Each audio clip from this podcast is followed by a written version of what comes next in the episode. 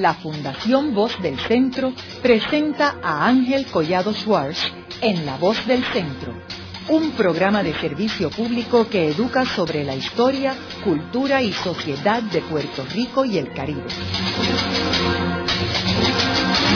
Saludos a todos. El programa de hoy está titulado El 115 aniversario del natalicio del doctor Pedro Albizu Campos. Y hoy tenemos como nuestro invitado al doctor Pedro Albizu Campos Meneses, psicólogo e hijo mayor de don Pedro. Como sabemos, el don Pedro Albizu Campos nació el 29 de junio, un día como hoy, del 1893.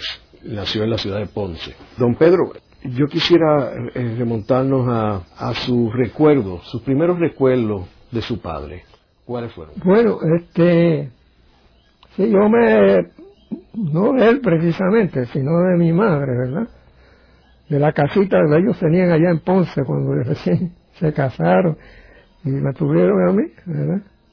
Y ahí eh, me recuerdo a mi madre sentada, ese mueblecito lo tienen unos primos míos allá por Ponce, por Moro, un jueguito eso de corriente de madera y, y sí me recuerdo de la figura de ella que me tenía a mí al lado ¿eh? Esa, esa memoria sí la tengo bien fresca en ese sentido.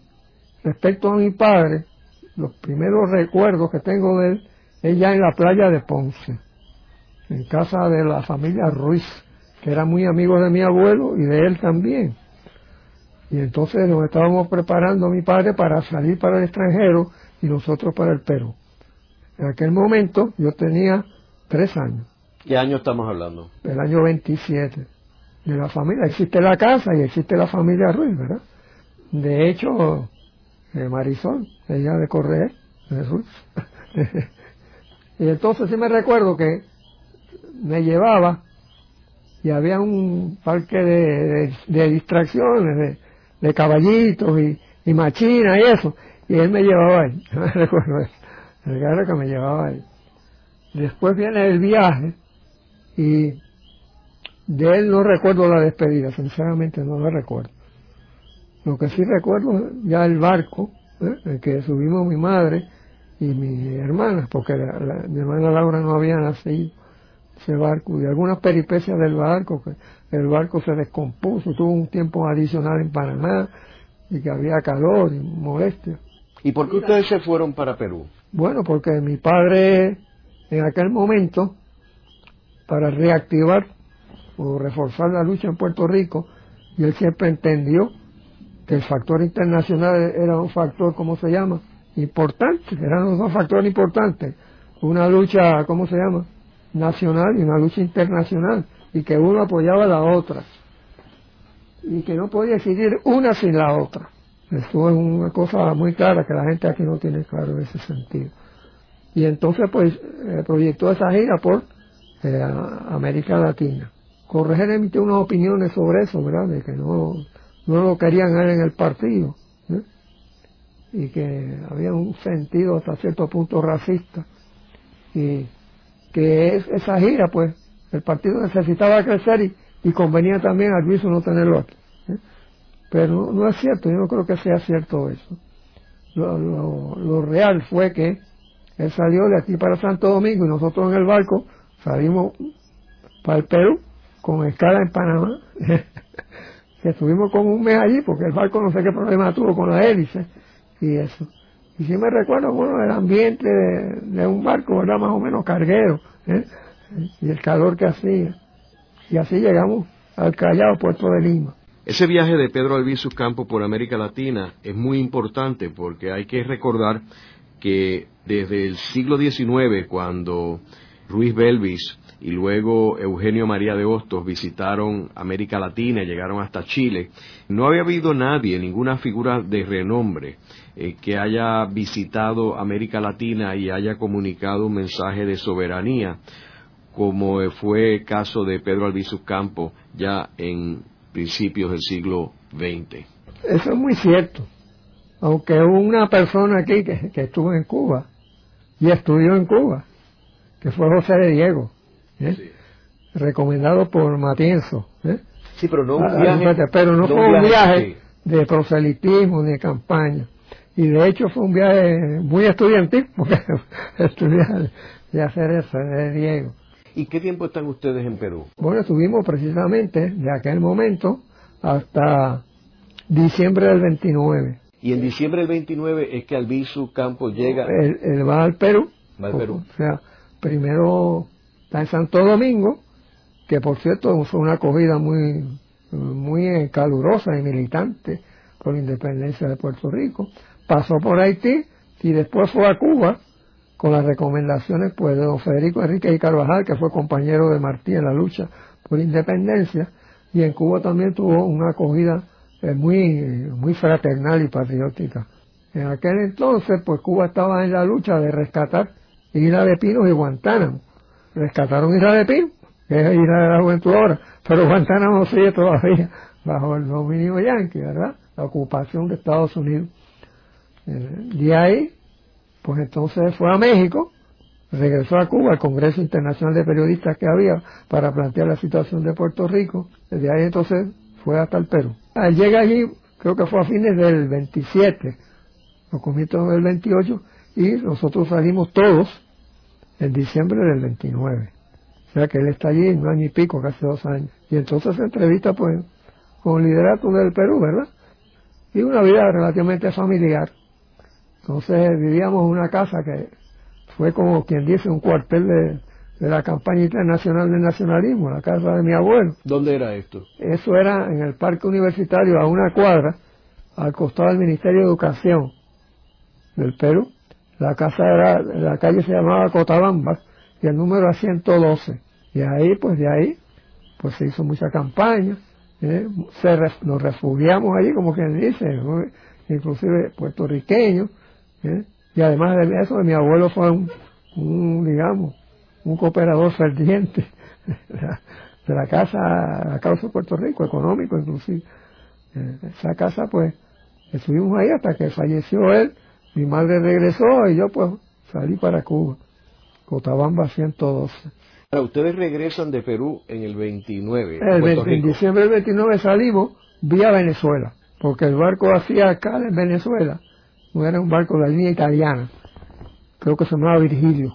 Y entonces ahí estuvimos como un mes, que ahí que no- nos coge el 30, salimos en diciembre, y el 30 llegaba el Magallanes, en un barco español, que con el Marqués de Comillas tocaba en Puerto Rico, de Venezuela a Puerto Rico y después España. Y del Magallanes vinimos aquí, llegamos creo que el 4 o 5 de enero, un- unos días así. ¿Y entonces dónde se ubicaron en Puerto Rico? Bueno, en aquel entonces nos fueron a recibir dos nacionalistas, Modesto Botay ¿eh? y Arzuaga, no recuerdo si el nombre de era Manuel. Y fuimos a un apartamentito frente al, que está todavía allí, el edificio frente a la iglesia de San Agustín de Puerta Tierra. Ahí estuvimos unos días, lo que me parece unas gestiones, y alquilamos una casa en Tavares 45, en lo que se llama hoy día Vía Palmera, Las, Las Palmas en aquel entonces. Y ahí estuvimos hasta el 32, no muy entrado el 32. Ahí pasamos un ciclón ahí, en la casa esa. Y Muñoz Marín estuvo con nosotros en ese ciclón. ¿Sí? ¿Y por qué estuvo Muñoz Marín allí? Porque Muñoz estaba mezclado en el, medio periodístico y en el Partido Liberal, ¿verdad? Y hay que comprender entonces que la llegada de mi padre eh, hace una, digamos así, una cristalización de todo el sentimiento patriótico e intelectual puertorriqueño, ¿eh? que estaba aplastado por las circunstancias coloniales nuestras, no físicamente, si me refiero culturalmente inclusive. Entonces hay un renacer en ese sentido, con los planteamientos patrióticos de mi padre y toda la generación universitaria del 30 al 34, ¿entiendes? pues afluye allí más la generación de poetas, por ejemplo Soto Vélez y Asomante con Graciano y Miranda Archilla, y Muñoz, pues junto con Rivera Mato, Manuel, Manuelín Rivera Mato, pues se fueron a la casa. Ese día había un, un cicloncito llamado San Nicolás, que aparece aquí. ¿eh? Y pasaron la noche ahí conversando y eso. De ahí nos mudamos a Río Piedra. Mi padre quería irse a Ponce, el Sotobedes y el grupo de universitarios aquí lo convencieron que Ponce era un sitio muy, eh, ¿cómo decía? Un poco lejano para activar la lucha de independencia, que el centro estaba en San Juan. En Río Piedra vivimos en una casa al costado de lo que es la terminal ahora, porque eso era tierra allí, un terral. Ahí muy poco tiempo, yo creo que meses nada más, dos o. Y se alquiló entonces una casa, el obispado, la calle Tavares. De la calle Tavares vinimos al costado de la terminal y de ahí a la casa esa, la calle número 2, que se llama hoy día Monseñor Torres. Esa era la calle número 2. Igual que ahí pues este, ahí estuvimos hasta el año 35. Y ahí se hizo todo el grosso de la campaña. Esto lo escribe Juan Antonio. Juan Antonio de lo que se acerca también en aquel momento viviendo nosotros en Las Palmas, en Villa Palmera. Yo siempre he dicho que lo mejor de la obra de mi padre se ha perdido, que es el año 30 al 35, ideológicamente, eh, intelectualmente, eh, organizativamente y hasta militarmente. Todo eso se ha perdido. Se ha perdido porque no había los medios tecnológicos de mantener se hizo una vez una grabación, pero no me recuerdo el año, con los discos aquellos de setenta y pico de revolución. Eran como 25 discos, pero no lo podría decirte en este momento en qué lugar fue. ¿Y quién tenía esos discos? ¿Quién los tuvo? Esa fue la única grabación que existe en todo ese tiempo. Y toda la parte constructiva de la conciencia nacional puertorriqueña, pues, en ese sentido, casi se perdió. Quedó la parte organizativa y el plan de la lucha militar que era lo que concebía mi padre en aquel momento. Pedro, ¿y, qué sucede después de las elecciones? ¿El 32? 32, sí. Pues que sigue la, el 32 viene poco antes el caso Rhodes y sigue la campaña de mi padre en el sentido de los mítines que daba, eh, sobre todo en Ponce, el Día de la Raza y las huelgas, en que mi padre encabezó muchas huelgas porque los trabajadores lo buscaron, sobre todo la huelga azucarera, que se quedaron descabezados porque la federación que tenía Santiago Iglesias, pues se echó para atrás y dejó sin liderazgo a los cañeros. Y ahí llamaron a mi padre. Esa huelga se ganó por eso. Pero intervino el jefe militar yanqui aquí, que era el coronel Riggs. Durante ese tiempo, a partir del caso Rhodes, los yanquis, como diríamos, cogieron orejas. y entonces eh, empezaron a replantear, eh, digamos así, sus representantes de Puerto Rico. Estaba Beverly, que se fue Beverly, vino Goa, que estuvo unos meses nada más, y después vino Wish. Ya planteada la cosa, porque la, la campaña de nacionalismo fue muy intensa, nacional e internacionalmente. Por ejemplo, el caso Rose, no es que se descubrió un médico haciendo una cosa por ahí indebida, el caso Rose fue una conspiración que la carta evidenciaba con unos sentimientos eh, bien denigrantes para los puertorriqueños y racistas. Esa carta se circuló en todo el mundo por el nacionalismo. El Ministerio de Relaciones de todo el mundo. Me recuerdo que el único país que contestó fue Japón. y la Santa Sede. O sea que ya el 32, eso fue el 32. Ya, ¿cómo se llama? Eso ya al gobierno norteamericano lo puso ¿eh? En alerta. Se puso en alerta y entonces replanteó la reorganización del sistema colonial, de la personería colonial aquí. Pedro, ¿y usted recuerda haber visitado con su padre algunas de estas manifestaciones o huelgas, haber participado de niño? No, porque este, eh, mi padre, esas huelgas iba a los lugares, por ejemplo a Fajardo, al otro lugar y más para allá y acá, y no me llevaba en eso. Y eso no me llevó. En otras cosas sí, siempre me llevaba. ¿Y él durante este periodo seguía viviendo en Río Piedra?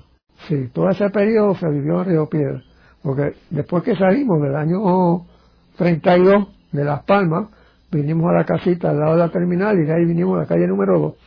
Y de ahí estuvimos hasta el 35. ¿Y el 35 dónde van? Pues el 35 estuvimos en Agua Buena. Antes del 35 nos desahuciaron, hubo un juicio de desahucio.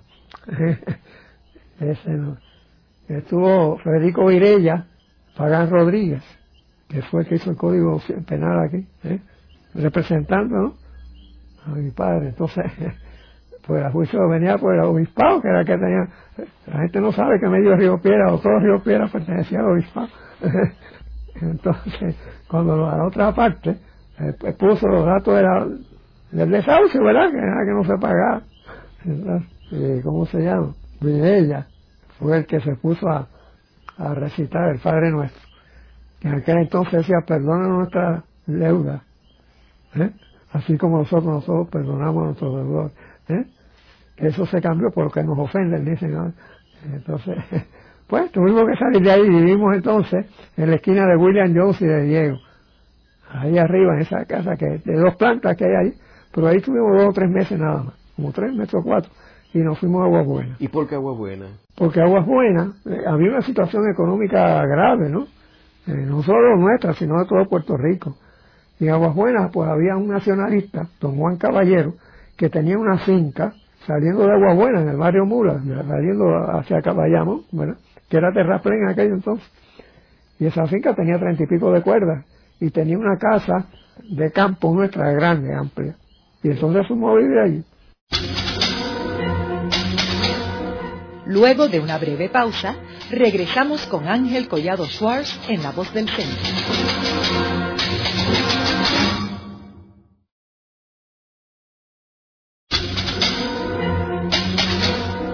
Regresamos con Ángel Collado Schwartz en La Voz del Centro. Continuamos con el programa de hoy titulado El 115 aniversario del natalicio del doctor Pedro Albizu Campos. Y hoy tenemos como nuestro invitado al doctor Pedro Albizu Campos Meneses, psicólogo e hijo mayor de don Pedro. Pedro, estábamos hablando en el segmento anterior sobre la residencia de ustedes en Aguas Buenas, que era a las afueras del pueblo, ¿no? Y que era de un nacionalista. Los Caballero. ¿Y qué tiempo vivieron allí ustedes? Bueno, en la finca vivimos poco. Yo creo que fue de mayo, de junio, octubre, porque en la finca no tiroteaban. Entonces aquello pues no es como ahora, que es una ciudad, aquello era campo, ¿verdad? ¿Y quién les tiroteaba? Bueno, pues mandado por la policía, hay que darse cuenta que ya el gobierno estaba encabezado por Wisit, con el mando de la fuerza policíaca, eh, la constabularia, como decían ellos, estaba el coronel Rix. entonces pues instauraron la represión. La idea era, como siempre fue, acabar con el nacionalismo, pero específicamente con la figura de mi padre. Hizo que saliéramos porque nos tiroteaban la casa y tuvimos que salir bajo fuego. ¿eh? Creo que fue en octubre. ¿Y usted recuerda eso? Sí, sí, yo me recuerdo de eso, sí. Estaba en lo que es la carretera ahora, que era el terraplén entonces, que era una bajada muy resbalosa porque era de lodo, un lodo de eso suave. Y entonces la finca, por la finca había un caminito, por ese salimos, y había un cruce del río. Era un río, saltando sobre piedras se pasaba y entonces ya cogía uno la recta al pueblo, como quien dice. Y de ahí salimos de noche. Aquel día el tiroteo fue muy grande y tuvimos que salir. Salimos este, yo te diría que serían las nueve, las diez, por ahí más. Y estuvimos en casa de don Juan Caballero en Aguas Buenas pasando esa noche. Y se hizo una gestión con una nacionalista también, la esposa de, la que había sido esposa de Ortiz Pacheco, un nacionalista de Aguas Buenas, la Y una casita que ella tenía detrás de la iglesia, ahí fuimos a dar nosotros. Y ahí estuvimos hasta el 39. Hasta el 39. Sí. Ahora, en este periodo que está en esa casita es que arrestan a su padre, ¿no? Sí. Ese es el periodo más, más intenso. Bueno, estando en la, en la, ¿cómo se llama? En la finca, es en la masacre de Río Piedra. La masacre de Río Piedra, en la asamblea del partido, primero las declaraciones de Rix, declara guerra y guerra contra los nacionalistas y la Asamblea de, de Caguas declara guerra y guerra contra la ocupación norteamericana. Y ya pues se deslindan los dos campos. Ahora, su padre en una ocasión se llegó a reunir con el coronel Riggs, ¿verdad? Sí. Bueno, esta es una, una ocasión, mejor dicho, una relación que tenía mi padre, mejor dicho, Felito Benítez Resache, con la gente, por eso el escambrón, que era como un night club, restaurante, y a eso era lo único que había en San Juan, y la gente iba allí, los políticos y todo. Y él era muy amigo de mi padre. Y entonces, este, y Rick iba allí. Y entonces, pues, concertó una entrevista y, y dos o tres veces se vieron. Ahí iba Muñoz también, al descambrón. Y del descambrón Felito saltó a hacer el Normandí. Primero se fue a Santo Domingo, hizo el muelle, el malecón, hizo grandes obras allí. y después pues, hizo el, Normandí. ¿Y usted recuerda a Félix Benítez Rosas? Sí, como no, yo lo vi a él cuando vine de Cuba en el 56 aquí, lo vi a él en Santo Domingo. Estaba muy bien. Entonces ahí se, se concerta en el Cambrón esas, esas entrevistas, que no son, yo diría, entrevistas formales, sino un intercambio, ¿verdad? La idea de Estados Unidos era atraer al nacionalismo, ¿verdad? Al campo electoral, ofreciéndole ayudas y eso, para neutralizar el movimiento. La alternativa que tenían ellos era que si no se lograba eso, entonces habría que ir a, la represión, pues, que fue lo que fueron. Eso pues, Riggs organizó o reorganizó la policía. O sea, la policía introdujo lo que hay, son los, los carros de la policía ahora. Entonces, este, los introdujo con, no recuerdo, con unos automóviles Oldsmobile rojos, se llamaba la flota roja. Y en esa flota iban tres, uno guiando, que tenía las pistolas, el otro con carabina y uno atrás que tenía una subametralladora. Y se hizo esa flota para reprimir, a a los nacionalistas, a Riggs. Y ahí vino la masacre de Río. La masacre de Río tiene un sentido, una derivación de un discurso de mi padre en Maunabo. Ese fue un discurso que hizo mi padre sobre la, universidad y la educación en Puerto Rico. Y se transmitió por radio. Eh, a esos discursos iban todos, el presidente local del, Partido Republicano, el presidente eh, local del Partido Liberal, el del Socialista, iban todos a eso. Porque mi padre le estaba hablando a los puertorriqueños, no estaba hablando partidistamente. Él le hablaba a los puertorriqueños. Iban todos. Y entonces habló sobre el proceso educativo aquí que ablandaba, feminaba a los, puertorriqueños. ¿eh? Y universitariamente. Entonces, Riggs urdió una conspiración de hacer una asamblea de protesta, ¿eh? de condenar a mi padre en la universidad. Y usó pues el hijo de el procurador general varios muchachos de, de la familia, eh, digamos así, colaboracionistas, para hacer esa asamblea el 23 de octubre del 35. Y entonces la Federación Nacional de Estudiantes, que fue un organismo creado y orientado por mi padre, eh, eso viene desde el 32-33, pues hizo frente a eso, la situación. Entonces la universidad estaba ocupada por la policía y se da un caso incidental de que incidental porque ellos no iban a eso. Se había descubierto una cooperación para asesinar a mi padre, el que la descubrió era Ramón S. Pagan, un ingeniero. Y bueno, se, descubrió y se atajó, ¿verdad? Y entonces Pagan quedó marcado. ¿eh? Mi padre dijo que no saliera. Usted no tiene las actividades y eso, porque como había descubierto la conspiración, pues le van a matar. Pero ese día la situación estaba tan tensa nacionalmente y localmente que Pagán no pudo contenerse y salió en su carrito a buscar unos nacionalistas de allá, del barrio obrero, y vino, vino para la universidad. En la universidad, no entró a la universidad, sino que dio la vuelta en Río Piedra y entró por la calle norte. La calle norte es esa que está pegada allí a, la universidad, del lado de acá de Gándara. Y ahí lo interceptó la policía. La policía tenía órdenes de que, la idea era que fuera al Visu Campus a digamos así, a oponerse a la asamblea y eso, y entonces matarlo. Esa era la, orden de ejecución. Pagán, pues conociendo eso, salió con, con nacionalistas y entonces entró a Río Piedras en su carrito, un Willis Overland de cuatro puertas. Entró por la calle norte a ver qué, está, qué iba a pasar ahí, en el paso a la Universidad de Brombo. Y ahí lo, toda la policía en Brombo. Comenzó el Brombo. Y se montaron policías en, en aquel carrito, habían cuatro adentro, y los policías, no policías adentro, los nacionalistas, y uno de cada estribo, un policía y atrás otro. Y entonces cogieron por bromo. Pero al llegar a este ahí, un local hípico de eso, una agencia hípica, al lado vivía Isolina, que era la tesorera del partido. Y parece que ellos creyeron que mi padre podía estar ahí, a mi entender, ¿verdad? Primero que nada creyeron, yo creo que confundieron a Pearson con mi padre, porque iban cuatro nacionalistas, entre ellos Pearson eso era prieto, no muy prieto, ¿verdad? Tenía la frente ancha, así como los rasgos más o menos de mi padre, ¿verdad? Y parece que ellos creyeron que iban con, con mi padre, supongo yo, ¿eh? porque cuando llegan a, a frente de la puerta, porque eso era un edificio antiguo, eso de puerta, que se hacían cuartos, se dividía, y tenían un patio atrás común para todos. Cuando llega ahí, pues la policía empieza a dispararle a los cuatro. Y Solina ve por la persianita que empieza a dispararle a los cuatro, lo mataron ahí. Pilson sobrevivió. La, pues, la, la, prensa estaba alerta ese día porque se sabía que iban a ocurrir cosas y estaba por Río Piedra. Y entonces pues se fotografió todo aquello. Antes de, terminar ese tiroteo en el carro, un nacionalista pues eh, Pepito Santiago, pues, que estaba cerca, salió con su pistola a tirotearse con la policía para quitar el fuego de ellos. Y se le acabaron las balas, entonces pues, se acabaron las balas, lo ejecutaron. Así que hubo tres muertos del carro y Pepito Santiago cuatro.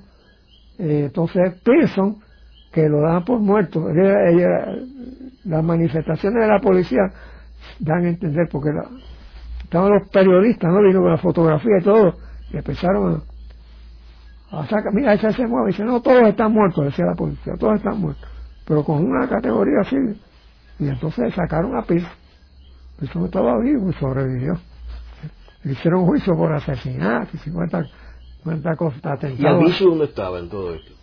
Estaba en, en Aguas Buenas. O sea, él iba para allí, para esa reunión o no? No, la idea de ellos era provocar que fuera. Pero no fue. Sí, no fue, porque esto ocurrió antes de la, de la asamblea. ¿Y usted estaba en Aguabuena con él? En Aguabuena allí, en la finca. Y entonces, una pregunta en términos de ese periodo en Aguabuena, Pedro. ¿Qué relación tenía con su padre? Bueno, entonces sí me, me llevaba a actividades y eso. Incluso hay una fotografía de la Asamblea Nacionalista en Caguas, grande, una fotografía con se declara la guerra al imperio. Yo estoy hablando de mi padre en la Asamblea. Eh, participaba en muchas actividades entre ellas algo que te voy a decir ahora, era medio armero de los nacionalistas. Pero él pasaba mucho tiempo en la casa o estaba No, porque siempre era, con todas las huelgas y todo el movimiento político, pues eh, estaba siempre eh, movilizado, por así decir, movilizado.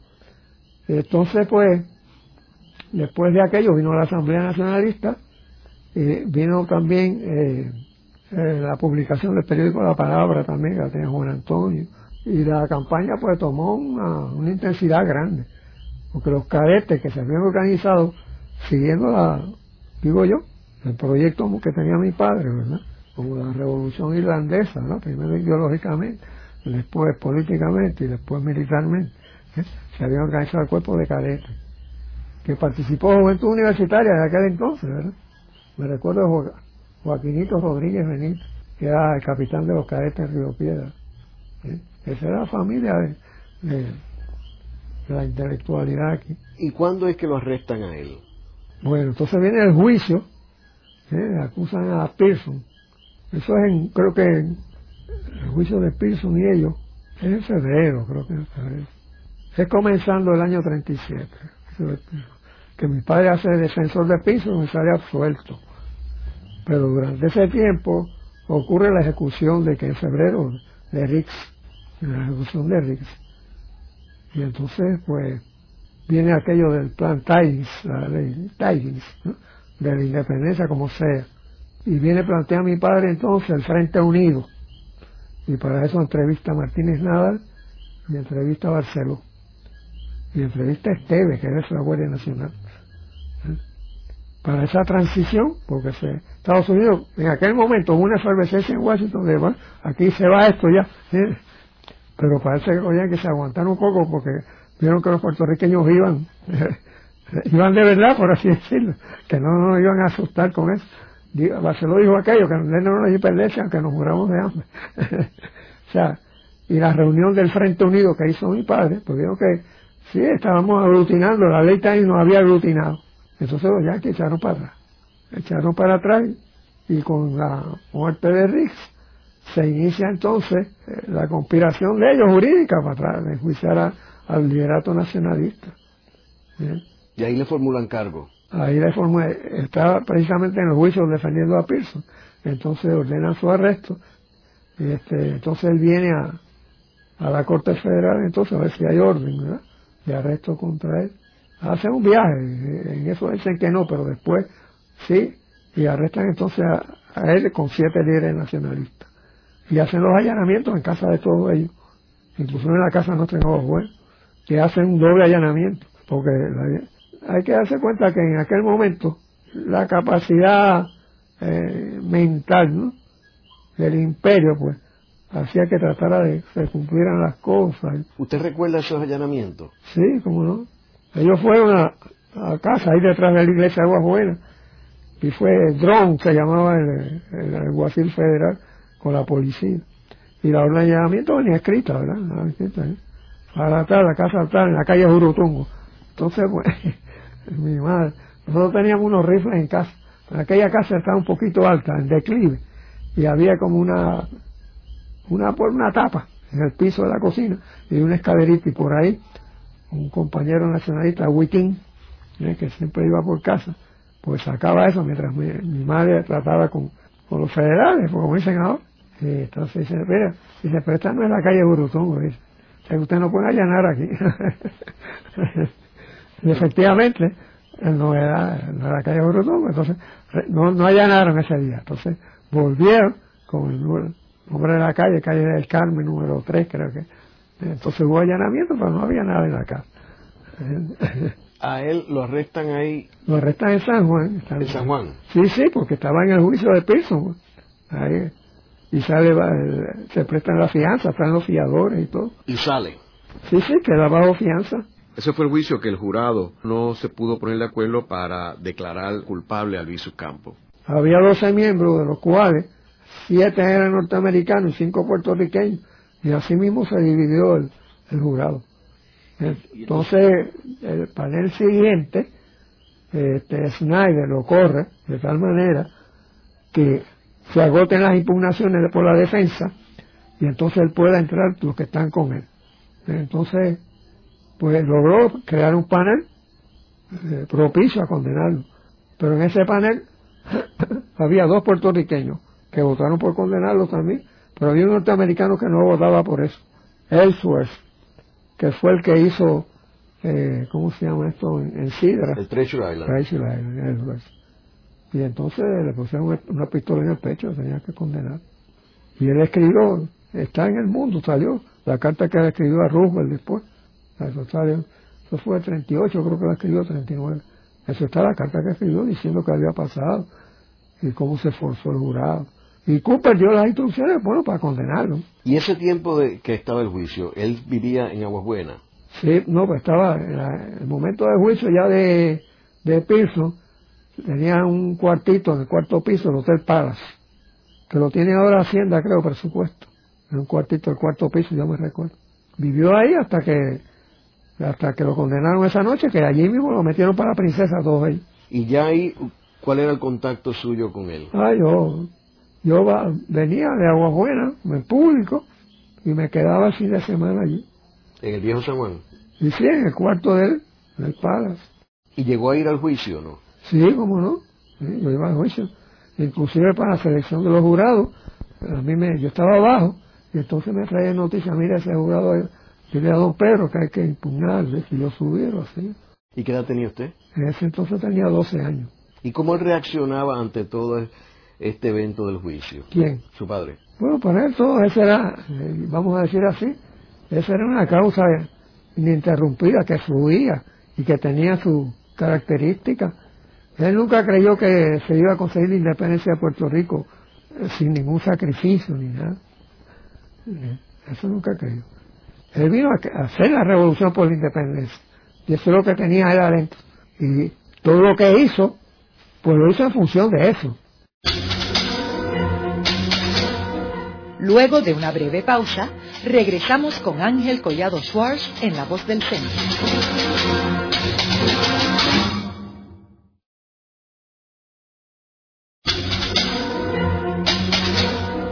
Regresamos con Ángel Collado Schwartz en La Voz del Centro.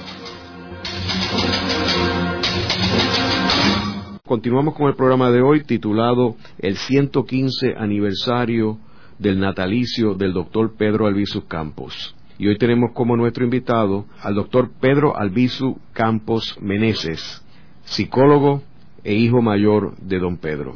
Pedro, estábamos hablando en el segmento anterior sobre el juicio. ¿De qué fue que lo estaban acusando a él? Bueno, eran tres acusaciones federales, del Código Federal.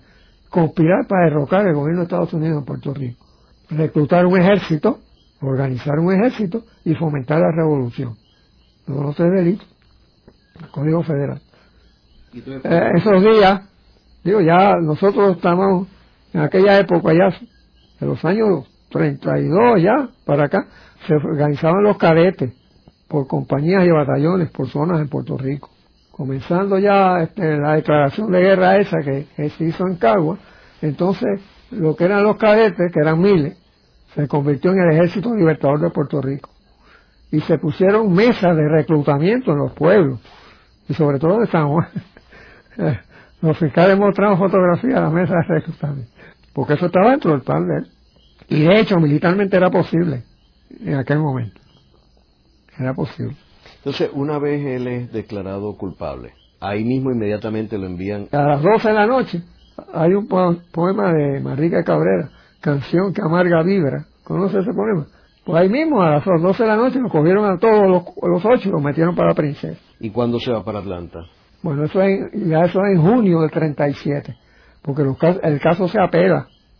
Entonces, entonces el procedimiento está en la, ¿cómo se llama? En la Corte del Circuito de Boston y de ahí a la Suprema que se niega a revisar el caso. Y en ese periodo que surge la masacre Ponce, ¿verdad? Sí, estando ellos presos, la masacre. Porque sigue, el, ¿cómo se llama? La represión sangrienta. La tenía Riggs, pero la asume ya personalmente Winchell. Y durante ese tiempo que estaba en la princesa, ¿usted fue a visitarlo allí? Sí, íbamos todos los fines de semana. Todos los domingos se podía ir. Porque se hacía el salón abajo, el alcalde, que era Lugo, se llamaba, tenía el salón abajo con un salón de recibo que tenía la alcaldía. No ostentoso ni nada, pero un salón corriente. Y ahí se emitían visitas. ¿Y de qué hablaban, Pedro? Pues cosas familiares, cosas, inclusive de la dulce y eso. Ahí, por ejemplo, hay fotografías de nosotros. está Julia de Burgos con nosotros allí también. Eh, y otra gente que, que iba. Ya, eh, había una afluencia de visitantes el día domingo por la mañana. El padre Martín Bernsen, que era amigo de él, visitaba también al Yo creo que lo visitaba, sí. porque la asistencia era una visita general. ¿Y qué trato tenía en la prisión? Bueno, ahí, cuando uno mira el edificio antiguo de la princesa, está la parte central con el reloj, ¿verdad? Y en la, a la derecha, arriba hay como una construcción rectangular. Esa construcción rectangular, en la parte de atrás, tenía un pabellón de mujeres. Y en la parte de adelante, el alcaide y las autoridades, esa parte de adelante, eh, la acondicionaron, que tenía un bañito, para que estuvieran los ocho líderes nacionalistas. Y ahí estuvieron. Pero mi madre tenía acceso a subir ahí, a ver a mi padre. Y creo que Julita Mercado también, esposa de, de Velázquez. Y entonces se veían ahí. Eh, hay fotografías, porque creo que casi nada era, había un fotógrafo que al frente, que eran construcciones antiguas aquellas, habían alquilado, no sé si fue el imparcial o el mundo, o los dos, y con telelentes, ¿eh?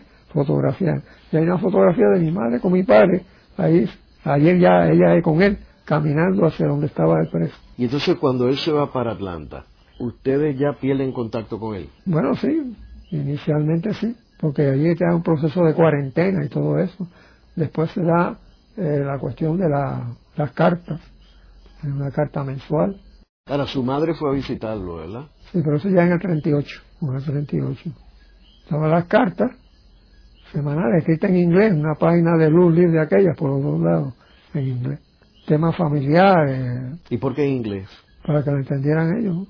Los policías de la, de la cárcel. Sí. Creo que después se hicieron en español, no sé algo de eso, pero tenía entendido que era en inglés, inicialmente. Eso se mantuvo. Mi madre fue después del 38 para reorganizar la defensa de él allí, judicialmente, y iniciar la campaña. De ahí, el 38, fue a Cuba. Entonces la campaña de Estados Unidos se queda con los nacionalistas porque Pinto, Raimundo y varios más trataron de ejecutar al juez Cooper al año siguiente. Y le hicieron juicio, lo metieron cinco años a todo. Eso era eh, por así decirlo, el segundo nivel del partido. Y entonces, pues, este, ya queda un tercer nivel con Medina Ramírez, Paulino. En ese entonces, ya mi madre en Estados Unidos 38 organiza la campaña allí y después va para Cuba. ¿Y ustedes dónde se quedan? Nosotros estábamos entonces de Aguas Buenas, En el 39 vinimos a Río Piedra, a una casita ahí en la, plaza de Río Piedra, donde estaban los helados de los chinitos, que es un edificio. Hay una casita que le decían la casita del padre Kate, una casita de madera, y vinimos de Aguas Buenas ahí, la gestión Solina. Y ahí estuvimos hasta que nos fuimos todos. Y ahí ustedes se quedaron viviendo, usted y sus dos hermanas.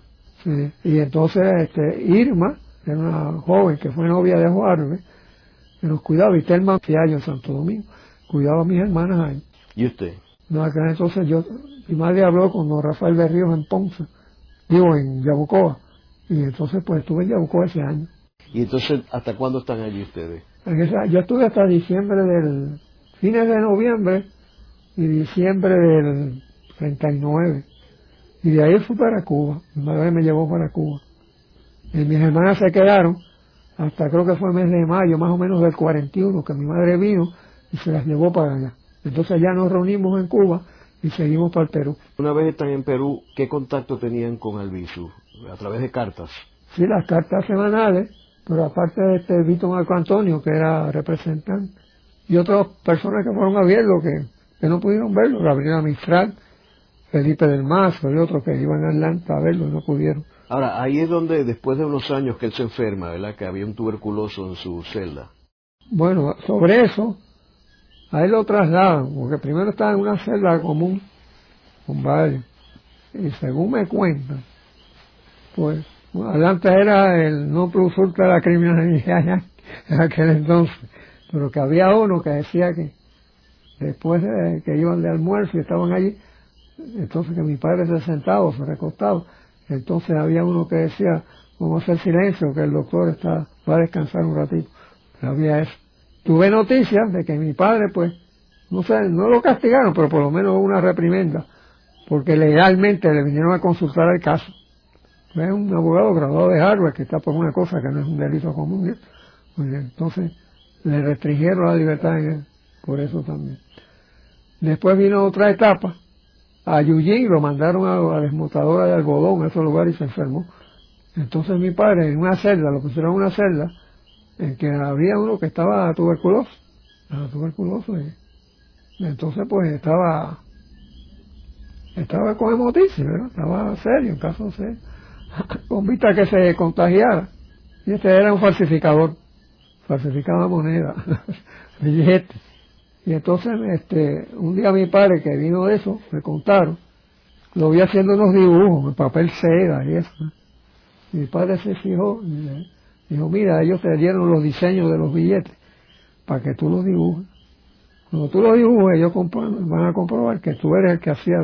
A ti te condenaron por pasar moneda falsa. Pero si te cogen haciendo los billetes, entonces te van a meter una sentencia más grande. Entonces mi padre dice, no te preocupes, ahora cuando te dé el próximo ataque, yo voy a acabar con eso. Y le di una noticia, entonces todos los papeles, la, sangre, todo eso. Y ahí fue una protesta también de Vito Marco Antonio, que era el que se preocupaba. Por ahí lo sacaron a este y pues siguió mi padre ahí. ¿Cuándo es que él enferma que va para Nueva York? Cuando él sale. Eso sale en el... ¿Qué mes fue que salió? Yo creo que fue 43 más o menos en mayo por ahí, que sale. Y entonces va a Nueva York. Y ahí pues tiene el problema ese de la angina. Y lo hospitalizan en el, hospital Columbus. Lo trataba un exilado austriaco, que se llama el doctor secundario. Pero ahí le pusieron cosas de esas, este, el FBI, no sé si qué, pero tenía un cuarto y recibió personajes. Primero lo fueron a ver compañeros de Harvard, y ahí entiendo fue que, no sea Ruth Reynolds. Sí. Y porque ese era el, movimiento pacifista que vinieron aquí. Con aquello de. Ese movimiento tenía sus planteamientos respecto a la paz. Y ahí lo conocieron. Este. Estaba Ruth Reynolds, el Mil, que no me recuerdo quién más, había dos o tres O sea, pero él después del 48, ¿verdad? Que regresa a Puerto Rico. Y entonces está aquí este, hasta el 1950. En ese periodo que vino, entiendo que vino su madre y su hija, ¿verdad? En el 48 vinieron las tres. Cuando él recién llegó aquí, que llegó en diciembre del 47, entonces ellas tres vinieron del Perú y mi hermana Laura ya tenía la primera hijito, era Pedrito, se llamó. Y entonces aparece en con él, Hotel Normandí. Aparece, pero mi hermana Laura regresa y ellos van entonces a la casa de Sol Esquina Cruz, que es el piso que tienen ellos. Y este, ahí están él, mi madre y mi hermana. Entonces, por la situación de, represión aquí, los intentos de asesinar, mi madre sale para Cuba a hacer una campaña, activar la campaña para evitar eso. Y ahí viene, pues, la lucha del 50. O sea, viene la revolución del 50 y ahí lo arrestan a él. Sí, ahí lo arrestan, ahí mismo esa. No, que vivieron en la casa, yo estuve en el 56 allí. Él va a la, prisión otra vez, ¿verdad? Y esa vez es aquí en Puerto Rico, ¿verdad? sí, esa vez era aquí. ¿En la princesa o La princesa fue primero y después la, penitenciaría. Y ahí que empieza todo el problema de lo de la radiación. Ahí en la princesa. En la princesa. Usted está en este tiempo en, Cuba. Luego él es indultado en el 53, entiendo. Sí, bueno, hubo hay que hacer cuenta que el movimiento internacional una presión tremenda eh, fue grande eh, y propagado de altas personalidades de congresos y todo y entonces este pues eh, los, yanquis quisieron hacer aparentar que aquí había un estado ¿no? de, de, respeto ¿no? entonces Luego de la pausa, continuamos con Ángel Collado Schwartz en La Voz del Centro.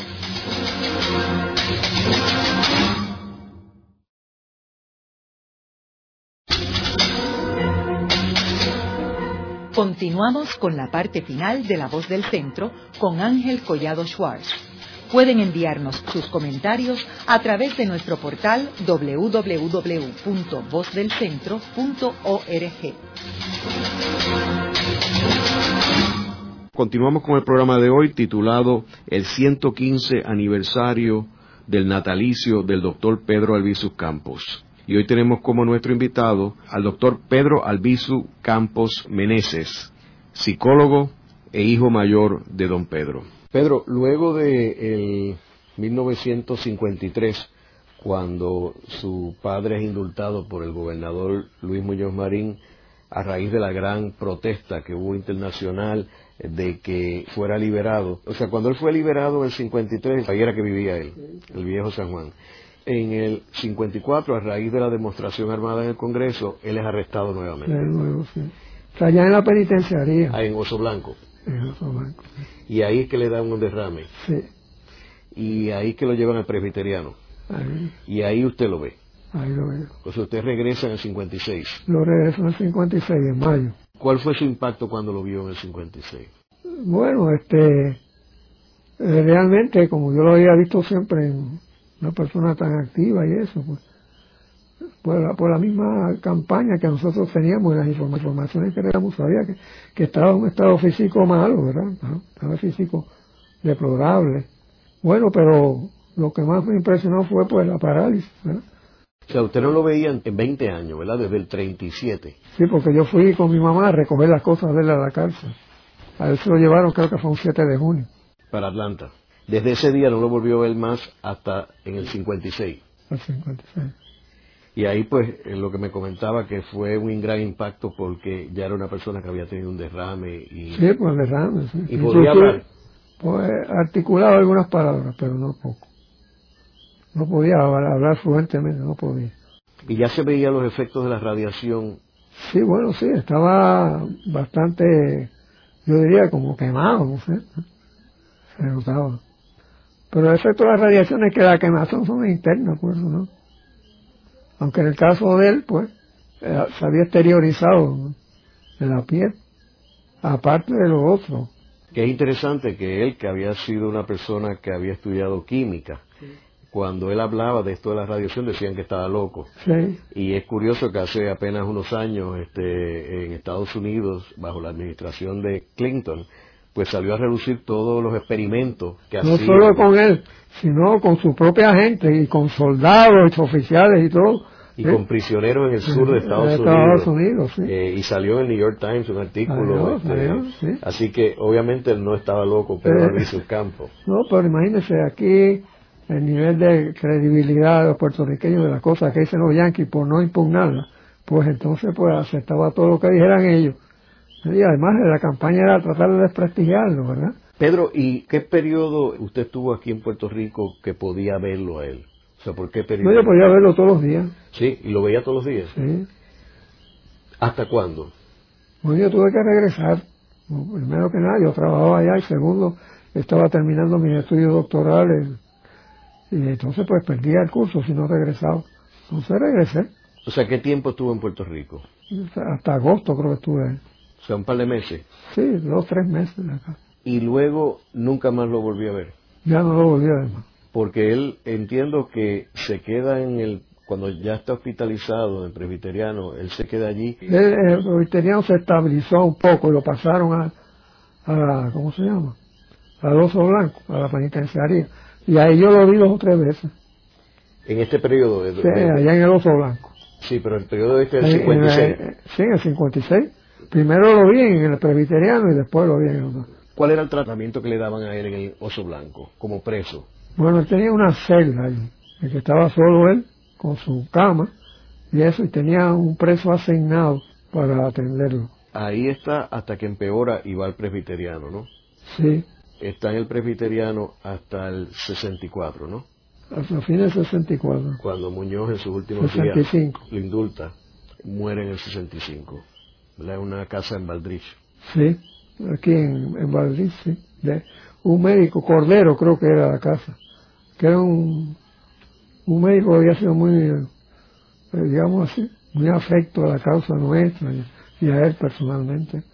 Y él y otro médico más, y una enfermera, no me recuerdo los nombres ahora, fueron este, los que atendieron, lo atendieron a él. Pedro, y eh, aparte de la figura extraordinaria que era Pedro Albizu Campos, ¿cuál es su recuerdo más personal y más, más especial de él como padre suyo? Bueno, realmente él era muy afectuoso con nosotros tres, muy afectuoso, este, a mí me llevaba a todas las actividades que podía, todas las actividades esas, y en cierta forma venía a ser como un compañerito en la lucha, sí, y este, confiaban, confiaban mucho en mí, por eso, por ejemplo, las impugnaciones del tribunal y toda esa serie de cosas. Y en los estudiantes, pues yo siempre fui un estudiante de A, valga la vanidad, por así decir, ¿eh? y fui valedictory en Aguas Buenas, entonces el Departamento de Educación canceló la graduación. Eso fue en, en junio del 37, canceló la graduación.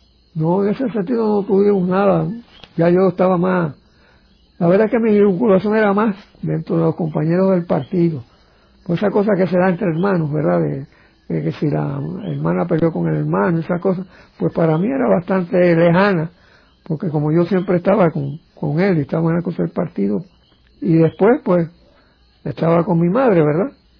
Y cuando ella se fue, pues estaban eh, Telma y, e Irma, y yo estaba en Yabucoa con don Rafael Berrío, que me trataba como un hijo, porque era un nacionalista, ¿eh?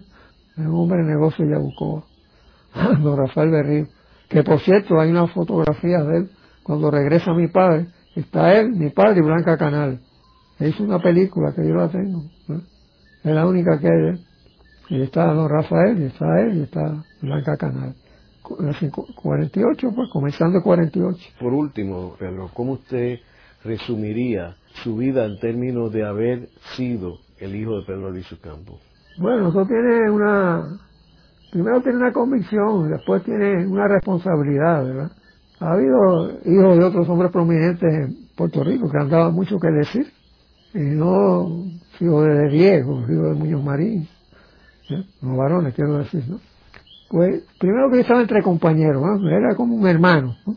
Y eso hizo que, que, creciera mucho en el trato con la gente, ¿no? el trato, entonces muchas cosas menores de esas que ocurren en la vida cotidiana, pues no, no pasé por ellas, ¿verdad?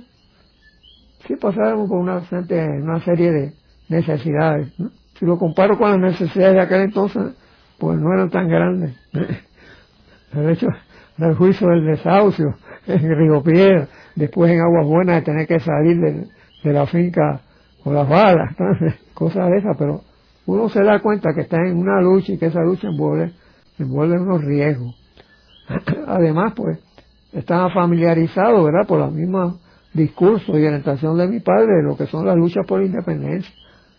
Más algunas cosas de historia que se daban en Puerto Rico, por ejemplo, se daba historia de Estados Unidos y se, y se daba historia del proceso de independencia de Estados Unidos, que eso se suprimió, porque estaban enseñando a, enseñarnos a, organizarnos revolucionariamente, ¿no? Este, eh, entonces para mí eso era lo más natural, más natural el sentido del sacrificio, de la solidaridad, la fraternidad, todo eso era natural para mí. Y sí debo decir que había una solidaridad callada con nosotros aquí. Había un temor porque había una represión grande. Pero había una solidaridad callada, ¿eh? silenciosa de todo el mundo, más o menos, salvo muy pocas excepciones, con nosotros tres, y específicamente conmigo. Eso pues, pues lo notaba en las escuelas en que estuve, ¿verdad? mi maestra de tercer y cuarto grado era estadista furioso, y sin embargo pues la gente me consideraba el segundo hijo de ella. Después estuve con San Antonio, con la Sister Maristela, que eran todas norteamericanas. Y me querían tanto, me subían a la clausura para convidarme galletitas. siempre un calor humano hacia mí, que, que yo interpreté siempre como que no era hacia mí, sino era hacia mi padre. Por eso nunca abusé de eso. Eso sí me queda claro, a mí nunca abusé de eso. En el programa de hoy estamos celebrando el 115 aniversario del natalicio de Pedro Albizu Campos. Hemos entrevistado al doctor Pedro Albizu Campos Meneses, psicólogo e hijo mayor de don Pedro y doña Laura Meneses, nacido en Puerto Rico en 1924. Miembro de una familia dividida en 1936 y perseguida por el poder estadounidense encabezado por el gobernador Winship, el juez Cooper, el representante de la inteligencia estadounidense, el coronel Riggs, y el fiscal Snyder, y con el envolvimiento del senador Tidings y el jefe de la FBI, J. Edgar Hoover.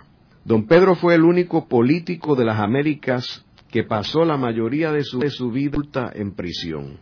El 8 de enero de 1946, el gobernador de Puerto Rico, Rexford Tugwell, le envía una carta al secretario del Interior, Harold Ickes, en la cual le confiesa que Albizu Campos y los nacionalistas eran presos políticos y que ni siquiera habían tenido un juicio justo. Nuestro entrevistado de hoy, al igual que el resto de la familia, y según reflejan los archivos secretos del FBI sobre los puertorriqueños localizados en el Centro de Estudios Puertorriqueños en Hunter College, fueron perseguidos y espiados por el FBI durante todas sus vidas, incluyendo cuando residían fuera de Puerto Rico, en Perú y Cuba. Esta ha sido una producción como servicio público de la Fundación Voz del Centro. Los invitamos a sintonizarnos la próxima semana a la misma hora. Y recuerden que pueden adquirir el libro Voces de la Cultura en su librería favorita o en nuestro portal.